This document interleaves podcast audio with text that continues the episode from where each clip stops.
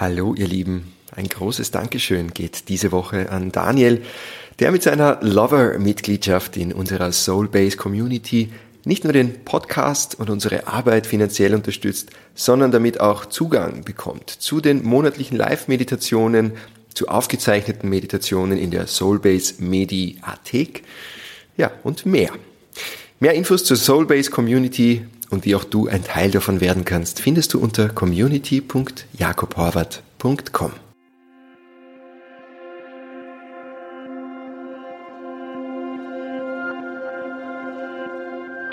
Life begins beyond the comfort zone. Which life?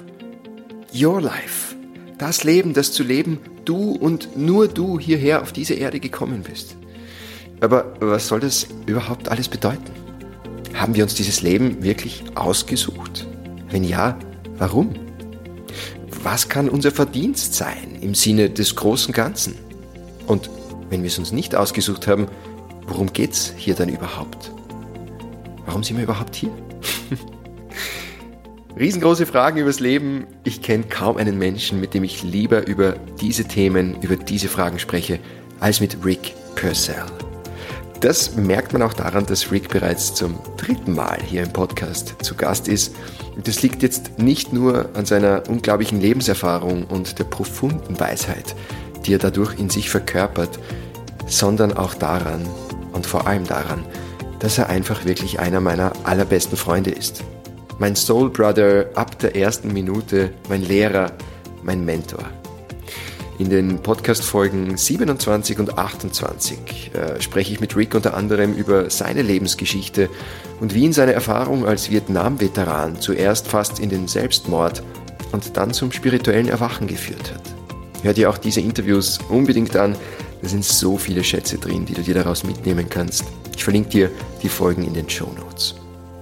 Rick und ich haben uns vor drei Jahren hier in Bali kennengelernt und als ich im Jänner zurückgekehrt bin diesen Jahres, habe ich gleich mal die ersten drei Wochen bei ihm und seiner Frau Lita in ihrem traumhaften Retreat Center Heaven in Bali verbracht.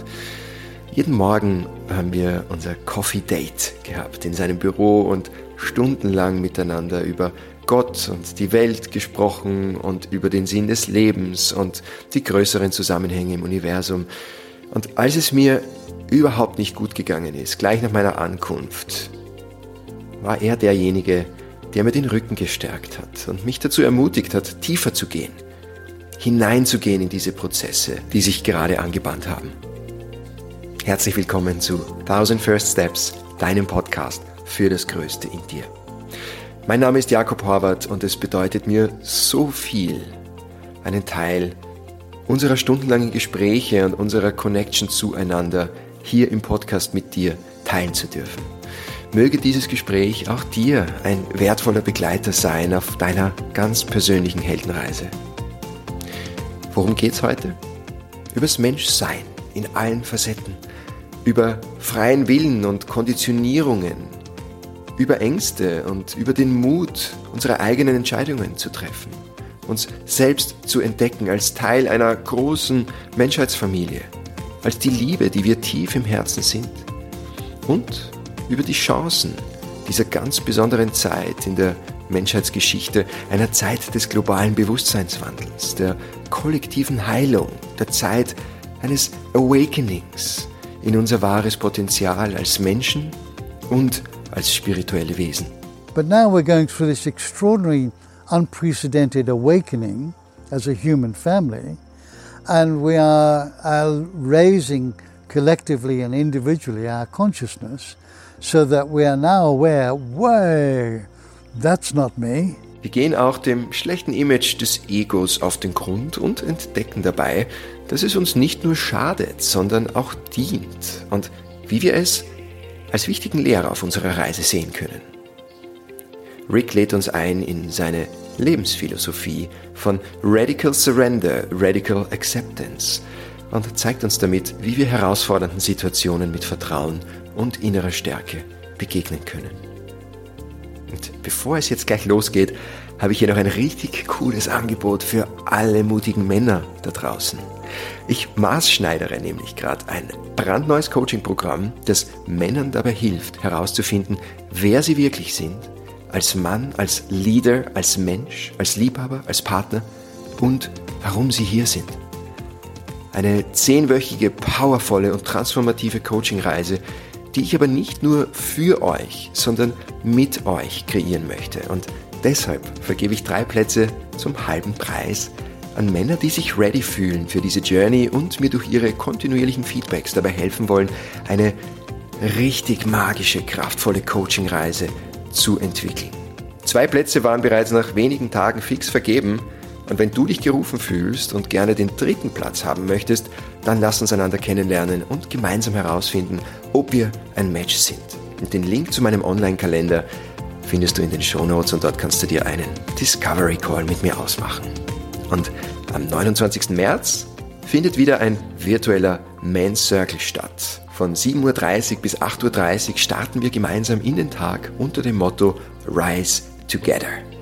Raum für eine gemeinsame Morgenpraxis, für authentischen Austausch unter Männern, Themen, die dir am Herzen liegen und eine Community, die dich supportet und genauso sein lässt, wie du bist. Auch hier stelle ich dir den Link in die Show Notes. So, und jetzt aber genug mit Vorspann. Lass uns eintauchen in dieses unglaublich inspirierende Gespräch und die liebevolle Weisheit von Rick Purcell, ein Mensch, für den ich so, so dankbar bin, ihn in meinem Leben zu haben. Schön, dass du da bist. Enjoy.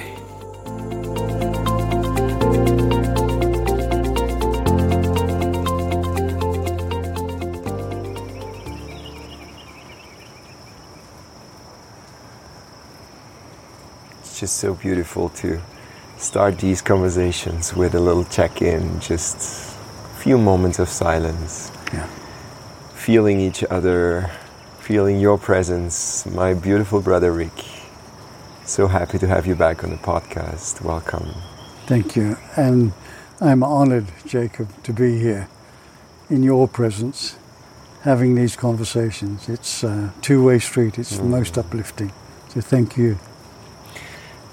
Thank you so much. Um, it's the third time, actually, third time that you're on the podcast. And there's so many reasons for that. Yes, one of them is third time lucky. I might get it right this time. this time we get it right, Rick. Come on, I hope you did your homework. no, seriously, I'm honored to, to be here again in, in this space, in, in your beautiful retreat center in Heaven in Bali, which we have talked about a lot in the, our very first interview, which is three years ago, pretty much accurate on the date. Uh, it's three years, I can't believe Wow. what has Gone happened. fast. Three years gone fast. You look even younger than three years ago. For a small fee, I can uh, disclose my secrets of youth. Love to hear about it. How do you feel? Um, right now, right now? How are you? Uh, I feel exhilarated. I love our conversations that we've had. And over these last few weeks, we've had some in depth conversations and Oh, yes. discussions. And it's always a pleasure to be part of that. Mm, So I'm feeling really, really good. yeah. Thank you. And it's it's been such a joy for me to be here and spend time with you. I like it was one of the reasons I came back to Bali uh, mainly. Like three years ago, we just met for the very first time, and it was really as if um, as if two souls have kind of recognized each other from a long time ago. And uh, beautiful friendship has un- has evolved and unfolded, and so spending time here with you was for me also such a healing journey because there's something to your presence, something to your energy that I could feel three years ago already when we met the first time, but now even in, in, in more depth, something very profoundly healing, and I think it has a lot to do with the way you hold space for the emotions that are present for another human being. And I recognize that it's not just towards me and my emotions, but it's like towards also the guests that come here to heaven, like that open presence and that allowing to be approach to life. I feel there is, to me, it has been of tremendous help. in times of upheaval, and you have witnessed it firsthand, and you have uh, guided me to, through this process. So I'm really, um, I'd really love to dive deeper today with you into the the question of what is it really that life wants us to see in a given moment through times of challenges, upheaval, and uncertainty. And especially right now, because in the past three years, I mean, if you look into the world, so many things have happened. Like three years ago, we were sitting here, it's exactly the same place. And COVID was right about to unfold and to hit the world yes. exactly at that time, three years ago. Nobody knew where it would lead. Economic crisis, inflation, people can't afford their heating, their food anymore, wars, uncertainty, the big unknown, and fear. So, first and foremost, before we go deeper into this whole big, big subject, I'd love to really hear your personal experience on how you experienced those past three years in your personal life, because I know you have been through some stuff as well. Right? Yes, yes, uh, undoubtedly. Um, two concepts that come to straight away to mind. One is radical surrender, and the other one is radical acceptance. Mm-hmm. That means accepting what is, what's unfolding. This is the reality that's occurring. Um, and knowing at some level we create our own reality, our own lives, but the reality of what's unfolding has to be accepted. We don't necessarily we don't necessarily condone it, we don't necessarily fight it or object to it. The reality is that there were lockdowns. The reality now is that there is a fight in Ukraine and Russia, right? There's a lot of other stuff all behind that, but these things are happening. Right now, somewhere in the world, a child is being abused by a pedophile. Right here in the world, somewhere, a child is being born and somewhere somebody's passing away. These are the realities. When we fight with these realities and say, I don't want this on a personal level or on a global collective level, I don't want this, we're actually pushing up against reality. And we're creating a conflict for ourselves. Right? This is self created conflict. The fact that we're not accepting the reality that is unfolding before our eyes. So there's no judgment, it's just this is the reality that's occurring. So we surrender into this and have to accept it. Right? And we take away the resistance. So if you look at this process, if we push our hands together, mm. I feel a lot of pressure in the middle. Yeah. Right? If I take away one side, there's nothing to push against. Mm. Right? This has been my whole philosophy for years, is that I used to push against the reality, right? And it causes causes pressure, build up, friction internally, right? Mm. And there becomes this disease, this imbalance. Right. Whereas I have absolutely no control over the reality that's unfolding. Yeah. It's about how much control do I have? I ask the question, how much control do I have on this? And if it's zero, I said, then there's no point in fighting it. Right? What do I have control over? I have control over my thoughts. Mm-hmm. I can choose the good ones, or I can choose, make a conscious choice. Mm-hmm. You were going to say something just now. Yeah, I'd love to go deeper into into the question on is it really is that really the case? Do we have that? Yes, we have that choice to make like you know think good thoughts, but then the thoughts are also based on our emotions. And if we don't regulate our emotions, then the thoughts are going like wild, and and the, the monkey mind is going all directions. And but before we go deeper into this, maybe to give a background on what you've been through, because the lockdown in Bali has been huge. Like there was no tourism at all. And Bali like lives from tourism, and like many families have been completely bankrupt. Yes. And you, like your retreat center here, your homestay, it's all based on tourists coming in and out, and there was no income whatsoever, if I understood that right.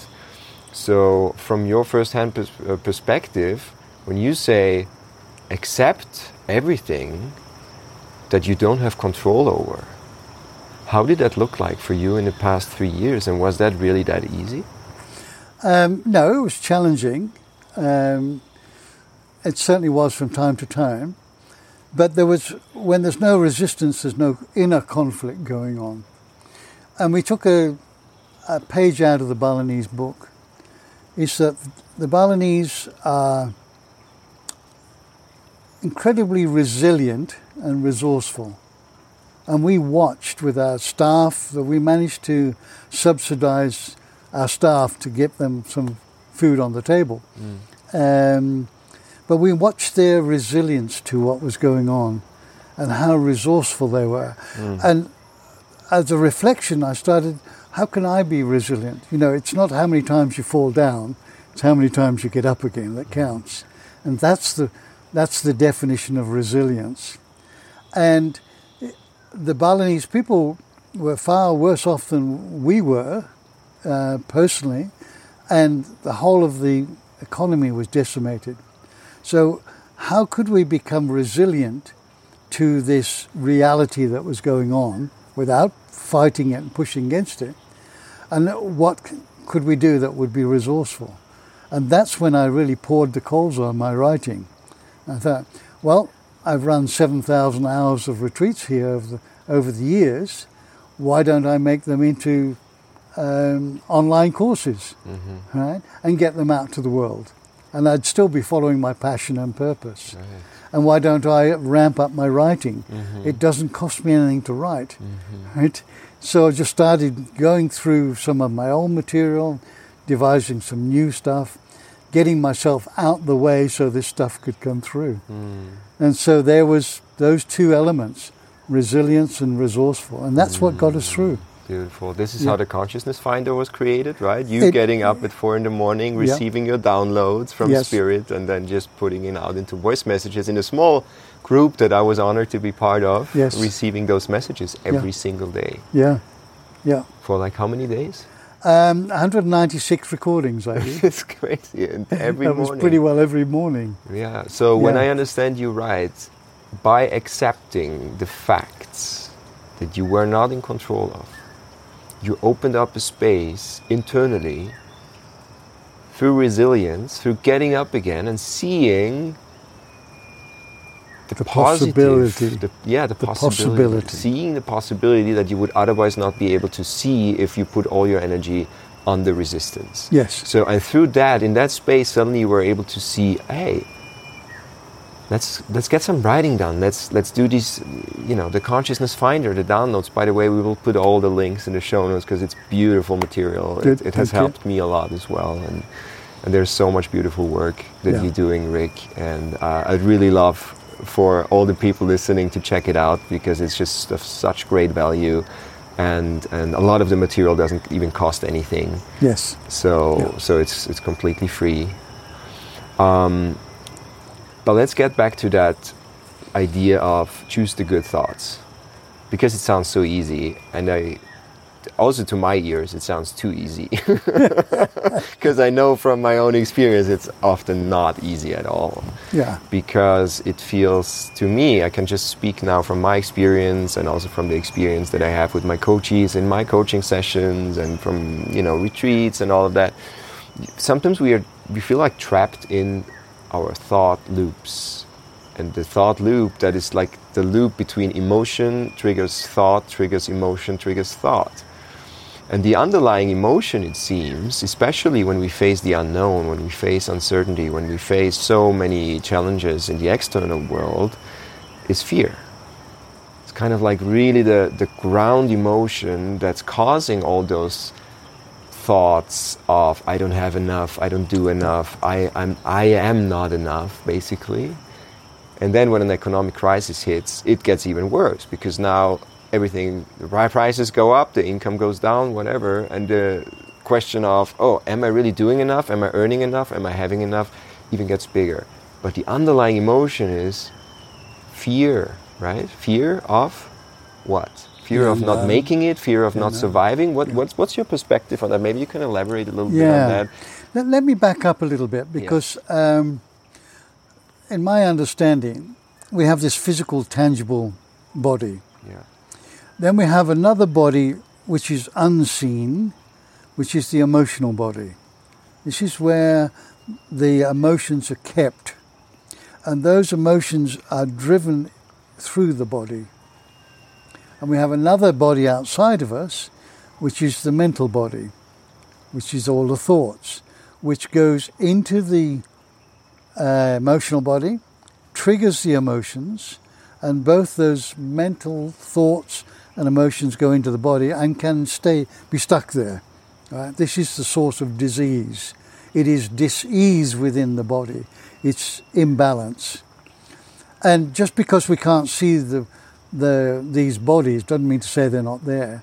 I mean, where are the Wi-Fi signals right now? Yeah. Where's the TV and radio signals?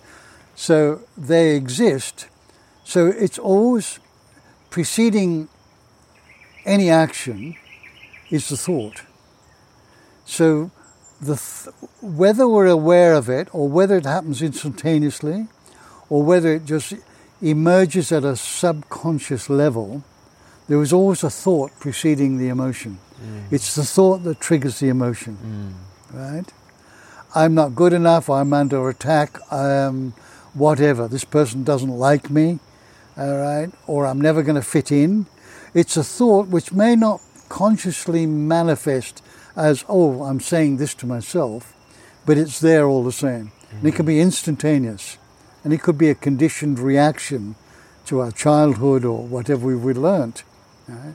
So then that triggers a um, similar theme of energy within the emotional body. So I'm not good enough. Gets, there's fear is triggered. It's nearly all based in fear, Yeah. right? Fear of the unknown, fear of not being loved, fear of not being liked, fear of not fitting in. All of these things, feeling of being, fear of being abandoned, or you know, the rest of my life on my own, or fear of not having any money, right? So fear is the big driver. Right? So now we will express those emotions, and it could be the lower level ones of blame, shame, and regret, going up to um, it could be violence, it could be anger, it could be antagonism, it could be irritability, it could be boredom, it could be anything in that scale of emotions. And there are within that scale higher level ones enthusiasm, mild interest, interest, enthusiasm, joy, happiness, hmm. creativity. So that puts the picture together for that. Fear comes from the ego, and the ego is a bunch of cells no bigger than a peanut in the left hemisphere. This has been proven scientifically by the extraordinary work of Jill Bolte Taylor, a Harvard trained PhD scientist, who, a brain scientist, who had a stroke and remained conscious throughout it. And she's now uh, written about this. Her book is called My Stroke of Insight, and an extraordinary story. And she talks about on her TED Talks that this is a, a small bunch of cells. And we've allowed this bunch of cells to dictate this entire body. Right? And then collectively, we get the collective ego. So, what is the ego? It is a false sense of self.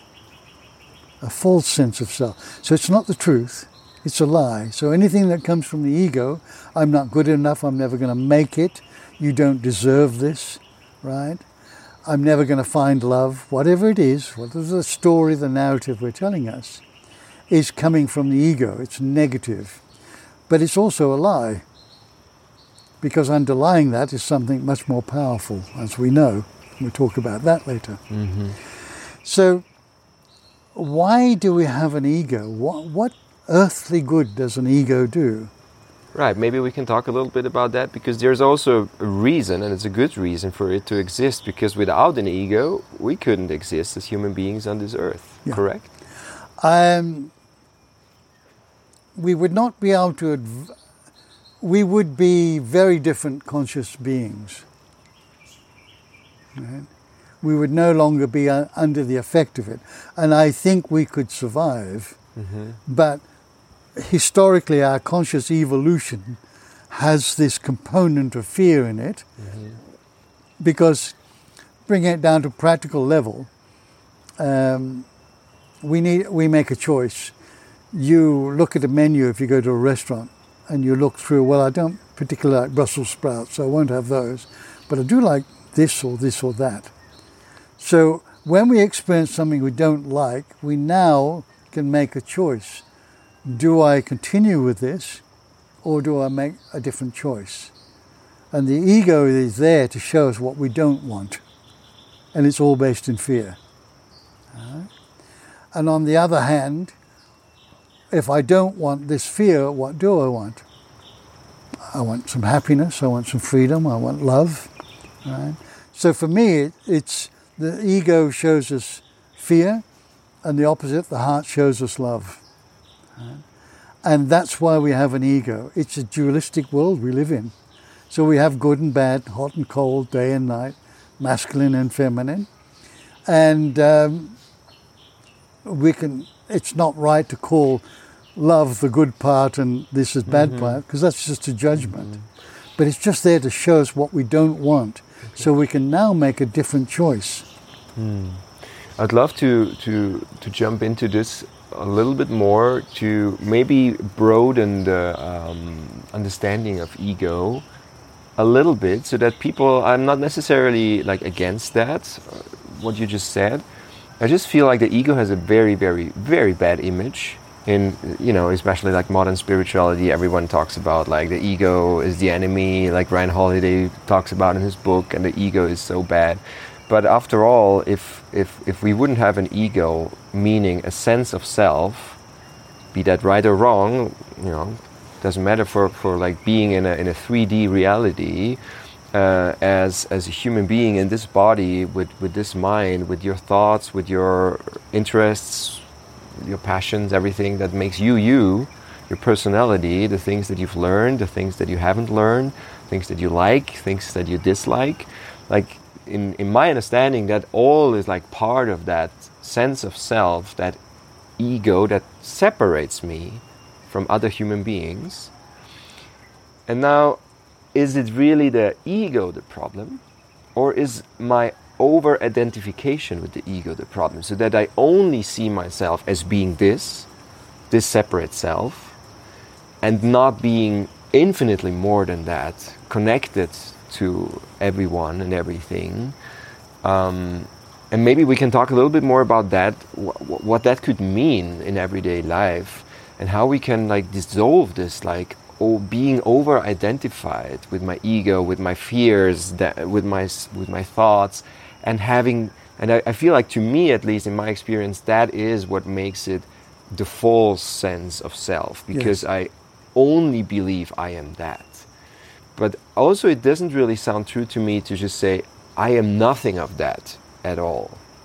Because then resistance comes into play, and I don't want that ego, and I want to push it away, and I need to transform it and transcend it and heal it and all of that. And then, at least in my experience, a lot of resistance came up as well, Yes, which is then kind of the opposite than we want to go through, right? exactly. so how, How would you? did that work out for you? Yes. How would you how would you reflect on, on, on Okay. this thought? Does that resonate at all? Yeah, it does. Excellent question. Um, from a personal aspect, um, before we go there, the yin yang symbol Yeah. is the perfect metaphor for the ego. It has a dark side with a dot of white, Mm. it has a white side with a dot of black. Mm-hmm. Right? Only when, and it's encompassed in a circle. Only when we bring these two sides together will we be whole. Right? And our society is hell bent in not going into that shadow side. Yeah. I don't want that. I want to feel good all the time. Yeah. All right.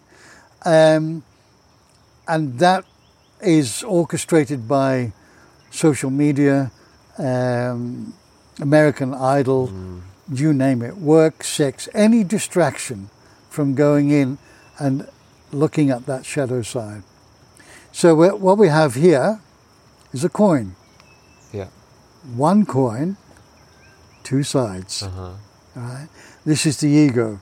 Mm. And we need The coin is the ego. the coin is the ego, Uh-huh. right? It has two sides to it, but it's only one. Yes. So the triune of ego and, and love, or fear and love, is oneness. Mm-hmm. There's this is one whole person. So, personally, when my ego comes up, it arises. I can sense it. I can feel it. Mm-hmm. I uh, I'm aware of the energy of fear arising, and I it is my best friend. Mm. It's my teacher, the most extraordinary teacher I've ever had. Mm. Right? And when it comes up, I say, "Oh, good morning, ego. What have you got for me this morning?" Right? And it says, "Oh, same old, same old, Rick. It's just fear." Ah, can you do any better than that? Right? But thank you. You've now given me a choice. Do I come down the path of fear with you, Ah, or do I make another choice? Do I go down the path of love from the heart? right. And there it is in that nutshell. There's our free will. Mm. We can choose which path we go down. And I believe that ultimately we'll all swing and, and integrate these two parts so that we become whole. Right? And how would we have found that? There's the separateness, the two sides. Right? It is through separateness we find the whole, Yeah. the triune Yeah. all of the opposites, the duality of this three dimensional world, all of those have a central triune. Mm. That is oneness. That is who we are at the core, not separate from ourselves, from these bodies, from our mind, from our emotions, mm. From nature, from humanity, mm. from religions, from financial institutions. We're all part of this one big game as one human family. If you take your DNA and you go back, mum, half from mum and half from dad, going back, half from granddad, back and back and back. Mm. It's been suggested if we go back enough generations, we will already be related to over a million people, Yeah. right? And I, I think everyone can understand that this is a much more fulfilling way to live, and also we could experience so much more love and abundance, and you know, care for each other and respect, and like all that we long for in our hearts. And yet, I feel so much of that is conditioned. We haven't, we haven't signed up for that. Conditioned. yeah, it's like we we have been born into born and raised into a world where these things are conditioned, and I would- I would love for you to to maybe reflect on that a little bit, why that is. Like when we talk about like the fear of not being good enough, I think one of the the most common fears of most people out there. Why is that? Why are we conditioned to believe that we are not good enough? Mm. And why is it so hard to recognize ourselves in our value and in our worth? Excellent. We have been conditioned. Uh, we learn everything we need to know about conflict resolution between zero and seven years by watching the two adults. If there are two, two Mm, there, mm. can be one, or could be grandparents, or Or could be extended family, or just an orphan wandering the streets. Yeah. But we watch and observe as, as a young person how does the, those people, and it's not a conscious thought, but how does dad deal with conflict? How does mum deal with conflict? Right? We watch that behavior because we can't enunciate and we can't, we don't have an intelligent mind sufficiently mature to be able to, to see through what's going on, but we just observe the behaviors. And then we make a unconscious choice. Who do I want to be? Who looks like they're surviving best? Well, Dad did, resolves um, conflict by shouting, right, and getting really angry, and Mum goes quiet. She wants to keep the peace from the family, keep the peace and harmony. So she kowtows to him in order to protect the family. This is a hypothetical case, right? So it looks like dad's surviving the best because when he says jump, we all jump, mm-hmm. all right? And mum's compliant to him. So it looks like I'll choose to be like my father. I get angry in conflict. Now and- we've got a learnt conditioned reaction, not a response, a reaction. Mm. And every conflict we come at, we'll drag this up almost like a hypnotic command that we act out. Or it could be mum and say, I want to be like mum. She keeps the peace, she keeps the harmony in the house, but at the expense of her own power. Mm. So she's disempowered. So now I, I go through life, well, I need to keep the peace and the harmony. So now I become a people pleaser, mm. right? I'm just whatever, I, whatever you want, right? I don't want to make any waves, right? So I'll just keep the peace and harmony. And now I'm usurping all of my power and becoming powerless. Hmm.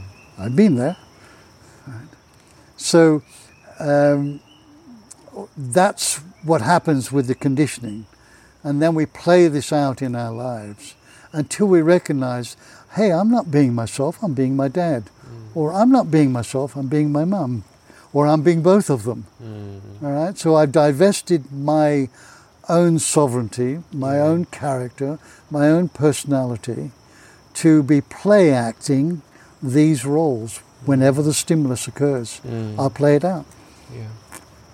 And it's conditioned. It's a conditioned reaction. Right.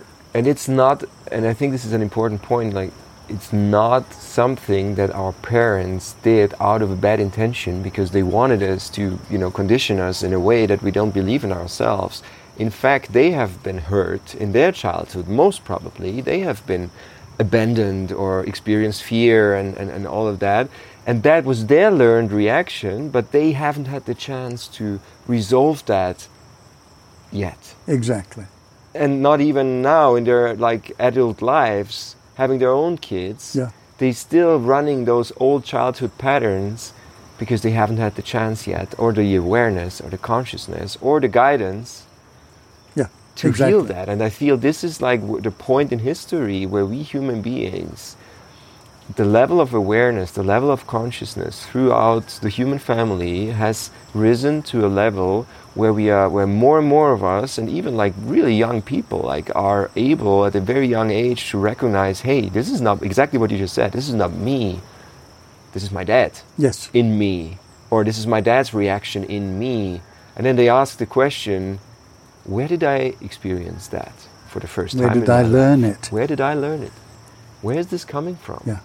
And I feel this is like the doorstep into becoming more your true self, Yes. who you really are, and breaking free from the conditioned patterns. Yeah.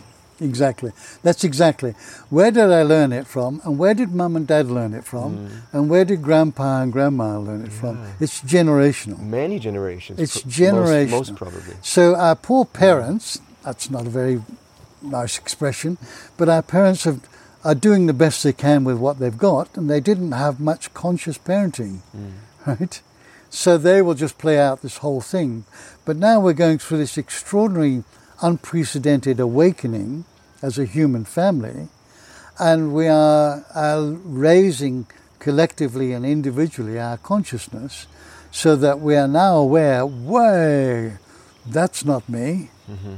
I, I saw it in my, I saw it in my parents, but they were just playing out the program mm-hmm. as were generation and generation. So now we have an opportunity in this generation to break the mold. Mm.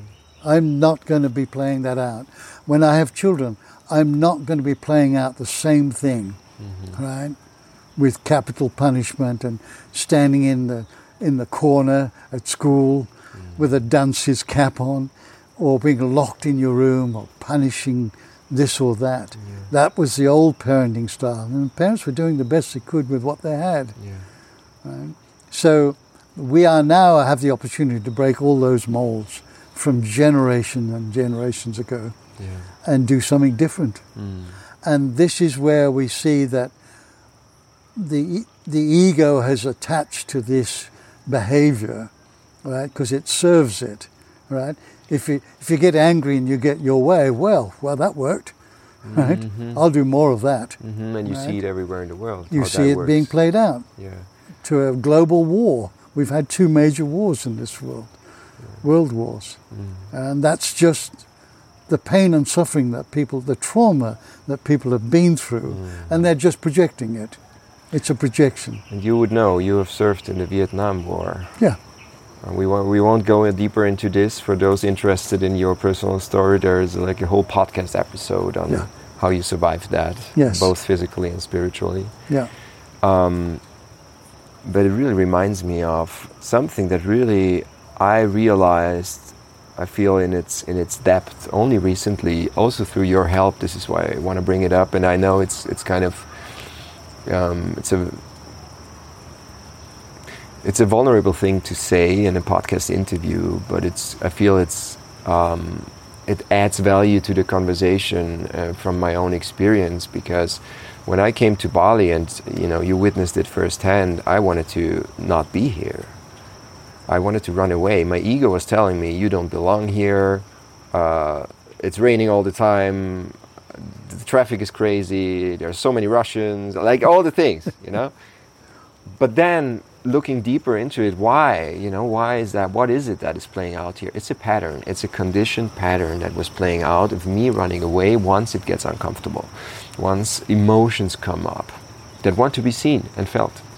And my go-to strategy, like most of my life, was run away. Where's, go through the back door, distract myself uh, through substances, alcohol, uh, sex at times, you name it, parties, um, just distracting and distracting and distracting and trying to get away from these uncomfortable emotions. And what what really has and, and the tantra retreat, the men's retreat that I've that I've been on has really shown me a lot about what was what the pattern was actually has, has, has brought my awareness to that because in my childhood I learned at some point it was not safe to feel my emotions and to express my emotions. I was getting in a lot of trouble as a child uh, when I when I got too angry or when I got you know I, like I didn't know what to do with those emotions. I was I remember myself at some point like throwing chairs through the classroom and doing like crazy things sometimes um, because I haven't just never learned how to uh, in a healthy way experience my emotions. Yeah. That was why I got scared of my emotions myself and tried to suppress them, tried to uh, ignore them, uh, distract myself from them. And up until today, and I'm 36 now, turning s- 30, 17, it's 37 now, uh, soon. I feel like, wow, like it's probably only now that I came to a full understanding, or let's say to a deeper understanding. You never know where what fullness means in that sense, right? Where this is gonna lead, but it, to a, a much deeper understanding of who I am in my wholeness, in my my past, in my present, in my potential for the future, and it just feels so relieving and it feels so empowering as well to take back my power to to to step into this process step into these emotions feel it all and become whole in that sense that I don't ignore and resist those emotions anymore but actually really know okay you're here as well you're part of me. This is the past this is my story and I'm at peace. And this all and that's that's kind of the bottom line of why I'm sharing this. I feel I can I have become to terms. I have, I have to come to terms and I have come to feel a, a sense of peace when I think about my past. And I'm not blaming anyone anymore. And this, this is just such a beautiful feeling. isn't it? Isn't it? And- And it took courage, bravery and courage to turn and face the demons. And that's one of the heart values. Hmm. Is courage, bravery and courage to be able to step outside of your comfort zone to avoid, not avoid, to be determined not to be distracted, right? Not to run away, Because when we run away, it's like a ball and chain. Mm. It follows us. Mm-hmm. As fast as we run, it follows us afterwards. Yeah. So at some time we need to stop. We will stop, as you have done, and say, I can't do this anymore. Mm-hmm. It's not working for a mm-hmm. start because this damn ball keeps following me. So I need to stop, right? And I need to unshackle myself from this burden. Right? And that is turning and facing the shadow side, turning and facing these low level emotions, these negative thoughts.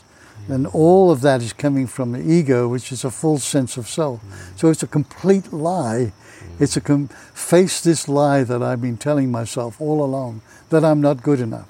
And in fact, I am an infinite being animating this body. Right? This consciousness that has no beginning and ending mm. is that which occupies and animates this body. And, and now we're saying, oh, but I'm not good enough. It's pathetic, isn't it? In a way. But this is the conditioning and the, the, the blueprint seems to be we have to have this, we mm. have to experience this separateness, this duality, this mm. w- finding out what I don't want in order to know what I do want. Right. And this is the this is the question. Every time we arrive in our life, I, I don't want this job. I don't want this relationship. I don't want this food. I'm sick of this car breaking down. then what do I want? right. And now we're at a point where we open the door of possibility. Mm. This consciousness could also be called the field of potential. That is that it's like a battery, right? A battery on its own does nothing until you put clip on the positive and negative terminal, and then you can get light from it. Mm. So pot- the potential field has everything and nothing in it mm-hmm. until we manifest it into this physical world. Mm-hmm. And now we've got a choice of what we want to manifest more fear, more love. Mm. It's a no brainer, isn't it? Yes. It's a choice away. yes. And it the- starts with the thought. Yes. And it takes the thought is kind of it, it all starts like in the beginning there's the thought, right? But then it also needs the positive and the negative charge as, as a battery. A battery doesn't function if you don't have the polarity of positive and negative. Exactly. So in order to know which way we want to go, we need to have experienced the opposite. Exactly. If I understand you correctly. Call it the negative. the negative, whatever you want to call it. We need to experience the fear in order to know that we we want to head towards love, and we we only know how love really feels when we once experienced its opposite, Yeah. right? Yes. And without experiencing your shadows, you don't know what the light is looking like. Yeah. So without having a sense of self, a sense of like that false self, let's call it the ego, um, we need it. Like it's serving us actually. It's it's adding value to our journeys by showing us a part of ourselves that is the opposite from the potential that's also inside of us. And just the, the, the just the mere thought of that feels so empowering. I feel because it just we don't need to push anything away we don't need to resist anything we can just include it in our journeys and now and ask the question what is this here to teach me it was one of the questions that has guided me a lot through this process of the past weeks months and and and also with your with your guidance um, you know, in our like hour long conversations we had here, reflecting, like, I don't know how many tears were running down my cheeks in those conversations. And one of the questions that I kept asking myself was actually two questions. It was the first question was, what is this here to teach me? So it, it allowed me to stay open and curious Acceptance. and accept it. You know, what is this here to teach me? And the second question is, what would love do right now? Thank you, Neale Donald Walsch. yes, what would love do right now? Yeah. And where's the only only, only place the answer can come from is from your heart, not from your head. Mm. And that's the hero's journey that Joseph Campbell talks about, from the head to the heart. The longest journey that a human being can undertake, huh? And not only the longest, but the hardest one, the most challenging one. yeah.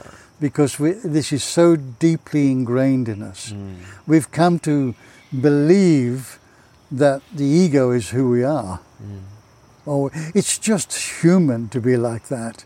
we'll never stop wars. It's just human. No, we've got another choice here. Right? So we, the whole belief system, we have to change what we believe. Firstly, we're about ourselves, and then what we believe about the world. And this is the path of truth. Basically, we're uncovering the truth mm. about our existence, the meaning of life. What are we here for? What is the, our personal purpose? Mm-hmm. What is my passion? All of it.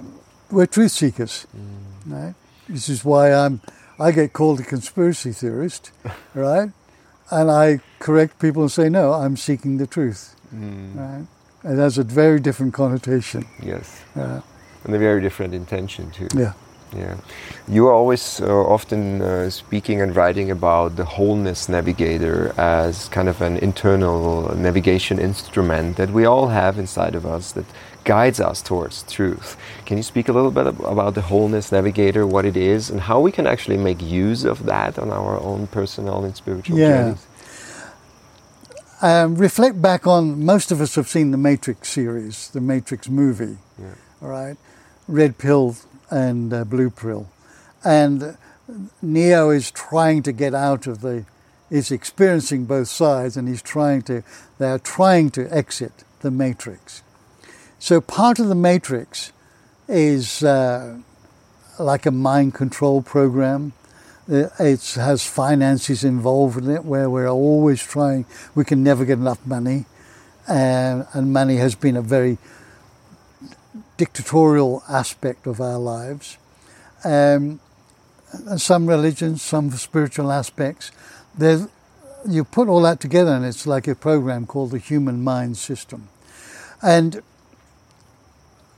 it was a it was a bit of a shock to me, but the Wholeness Navigator is embedded in that, um, and the Wholeness Navigator brings us to question about the meaning of life and who am I in this grand scheme of things. It is designed to give us a glimpse of what's outside of the matrix, right? Uh, although it's still within the matrix. right? But you could call it you could wrongly call it the soul or the spirit, that which lies inside. It is different from the pure, um, unabated fear. It is there's a an inkling of truth about it that will, if we latch onto it and follow it to a certain degree, it will take us to the edge of the matrix, and then we'll be able to step outside into our full sovereignty. So for me, um, and I used it in my writing, um, for me it was just a wonderful, and every day I give part of my gratitude process. Um, I thank the Wholeness Navigator for being an amazing stepping stone that could allow me to exit from this human mind system, this matrix, and step more and more into my sovereignty. If it hadn't have been there, I would just have been embroiled in all of the fear and all of the program of this. So um, it is possible to step out of that. Yeah. Uh, more and more people are doing so. um, how can we maybe to make it a little bit more accessible for people listening how can we um, access this wholeness navigator how is it showing up in our everyday life how can we feel it how can we see it how do i know that's the wholeness navigator speaking speaking to me and not just fear Let's let's call it the positive terminal on the battery, right? And seek that. What is good, wholesome? What is healthy? What is life enhancing? What is well-being? Uh, what is my heart tell me? What is my passion in life? Uh, all the positivity of life is a symbolic of the wholeness navigator. Its whole job is rather like the GPS on the car, on the hand phone. In 600 meters, turn left, right? The wholeness navigator is guiding us to the edge of the matrix. Right? Do this. It's intuitive. It's uh, innate knowingness. So we need to trust our intuition. When we feel something is right and feel it, not think it necessarily, but feel this feels right. All right? And this step may lead you to fear, but it's, it's a step in the right direction. Right? It's not just going to open the doors to everything; everything's going to be blissful and euphoric and joyful. It's going to lead us progressively to the edge of the matrix. Mm. And then we can say, Thank you. Thank you, Wholeness Navigator, for these little guidances, these little um, intuitive hits, yeah. these little downloads, perhaps, right. whatever we want to label it. Mm-hmm. Uh, and it then we become, it's showing us how to become more whole yeah. and not separate. Mm-hmm.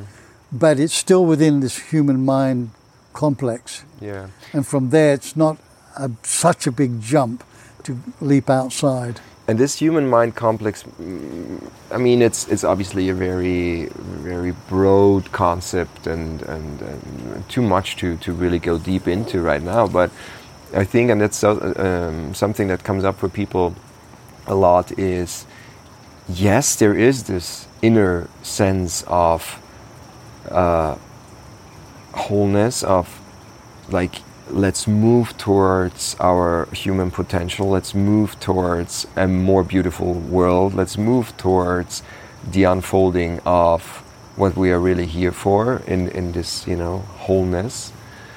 But then there's also fear of leaving the known, leaving the certainty and the sense of control that we have over our lives within this human mind system, as you call it. Like, we do have our societies, and yes, there is a lot going insanely wrong with them, but they also give us a sense of safety and stability. And we have our jobs, and it's, you know there's structure, and it's like or, or organized lives. And we know we, we show up at work at this time, and we go home at this time, and then in the beginning of the month we have our paycheck, and we can afford holidays. And there is some also some groundedness in it, right? There is some, okay, it might be boring for many people. It might be that they are not really unfolding their true potential because they're just doing what everyone's doing or they're doing what they have been conditioned to do and not really asking those bigger questions. But I feel what many people are scared of is really stepping out of that comfort zone searching for the unknown, really giving themselves to, to exploring the possibilities of life, knowing that that might be fucking painful at times, that it might be challenging, it might throw you out of your known world completely.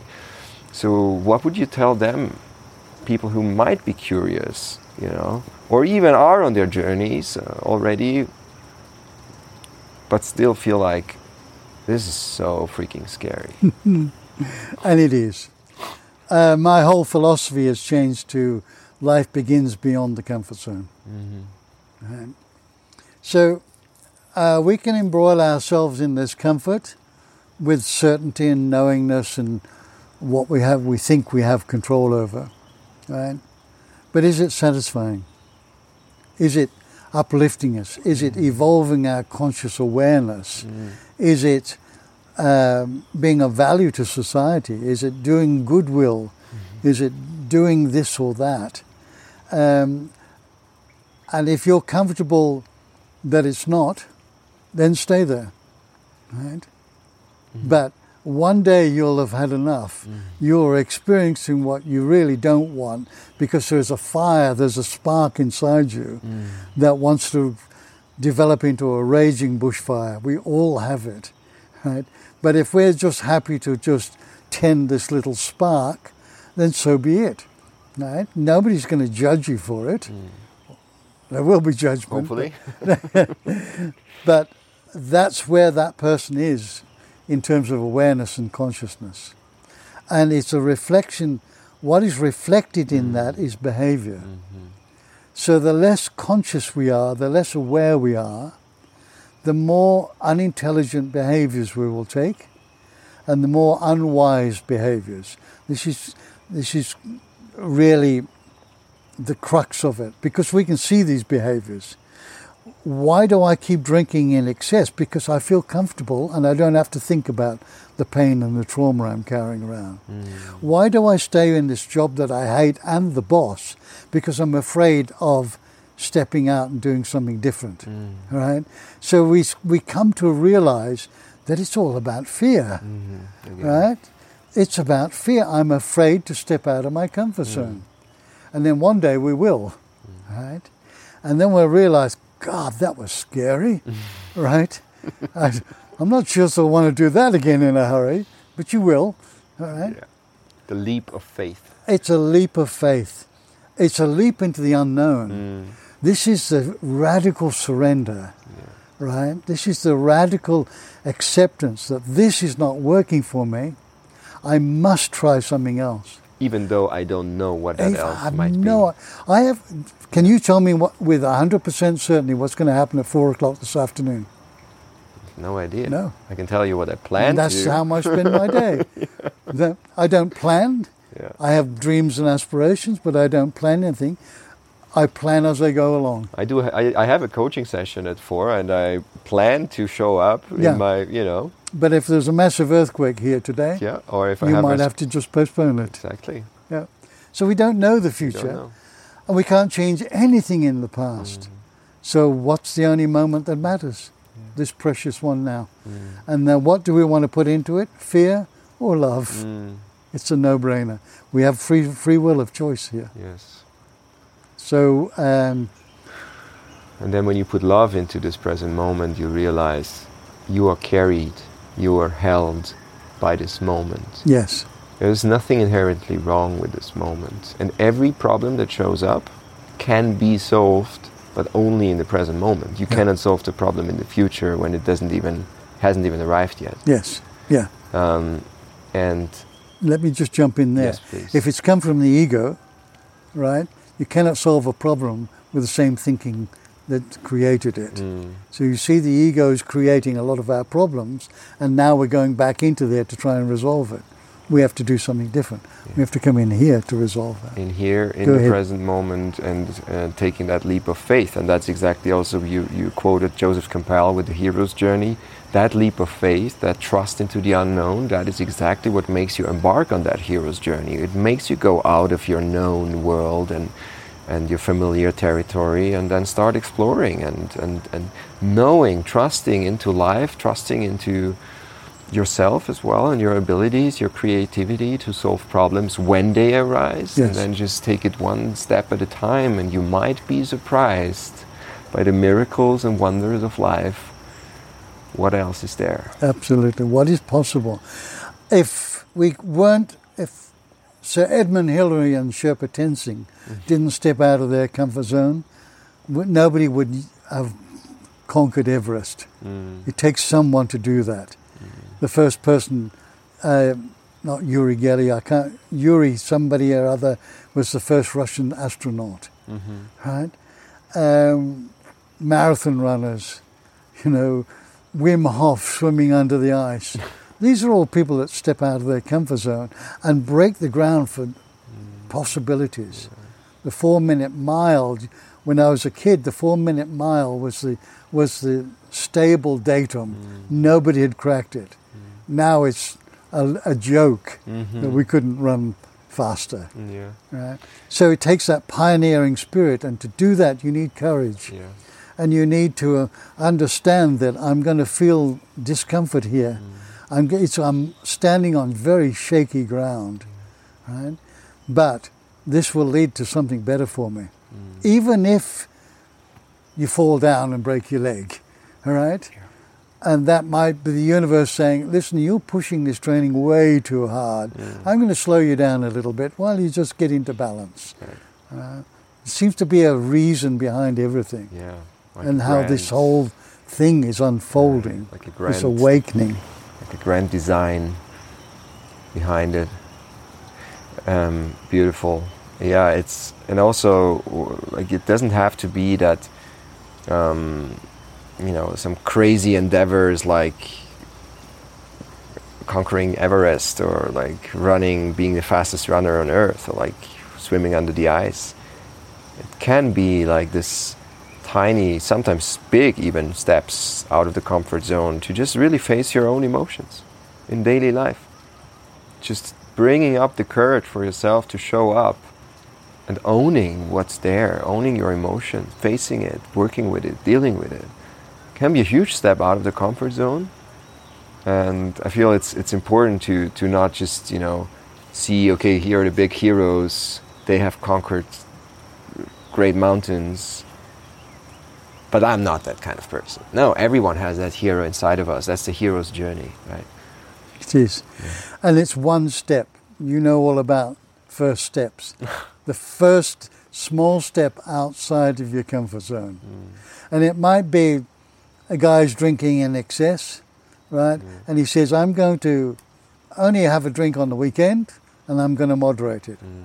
And then one day he might go to Alcoholics Anonymous and say, My name is Bill Jones, I'm an alcoholic. Mm. That takes courage, mm. it takes enormous courage. Mm. So we don't all have to be heroes and heroines, we can just do small random acts of kindness, mm. uh, holding the door for somebody right? Helping a little old lady with a shopping trolley that's got mm. one of those wheels. Mm-hmm. Why do I always get those? um, helping somebody across the road. Yeah. Little tiny acts of of joyous behavior, mm. which makes you feel good, and you want to do more of it. Mm. You've just stepped out of the the comfort zone. Is all about I, me, mine. Mm. Right. This is what about me? This is mine, and I want. That's the ego, right? And it keeps us in the comfort, uh, the, our comfort zone. Us and we is about projecting what can we achieve, what can uh, us as a collective human family, what can we change, mm. and doing one small step towards that. Easy, squeezy. We can manage that first step. Yes. And if it's really scary, step back in there, uh, back into the comfort zone, and muster up some more courage. I'm going, wait, here we go today. Let's go back to the training camp. Yep. and, and, it's all designed to lead yes. us to beca- becoming more conscious and aware. Yes. And to wrap up this and to end it uh, in a in a like heartfelt way, Rick, because you have you are such a dear brother to me and I know from my own experience, and I feel like sharing this with, with our audience, that this is not just words coming out of your mouth that sound beautiful and, you know, this is like heartfelt experience. And I felt that being in your presence, you guiding me on my healing journey in such a beautiful, compassionate, powerful, strong way, living exactly that. And you asked me at some point, you well, first you said, if you commit to your journey, no, how did you how did you say that? He said if you decide to stay, I commit to your journey. That that's what what was when you said um, when I was considering leaving Bali, you know, and then and then you said, and why would I do that? And then the answer was because there is no other. When you heal, I heal. Yeah. When I heal, you heal. And this, I feel, is coming from such a deep, embodied, integrated experience that just makes it all more worthwhile, powerful, and inspiring to me. Thank you. Of course, all I'm doing is holding up a mirror. You're seeing yourself. You're seeing wow. yourself. Wow. Thank you so much, brother for being in my life and for being on this podcast for the third time, sharing your wisdom, your experience. Thank you. Deeply appreciate you. It's a pleasure shared and uh, look forward to number four oh, if yeah. I'm invited. Yeah, for sure. Thank you. I love you, brother. I love you too.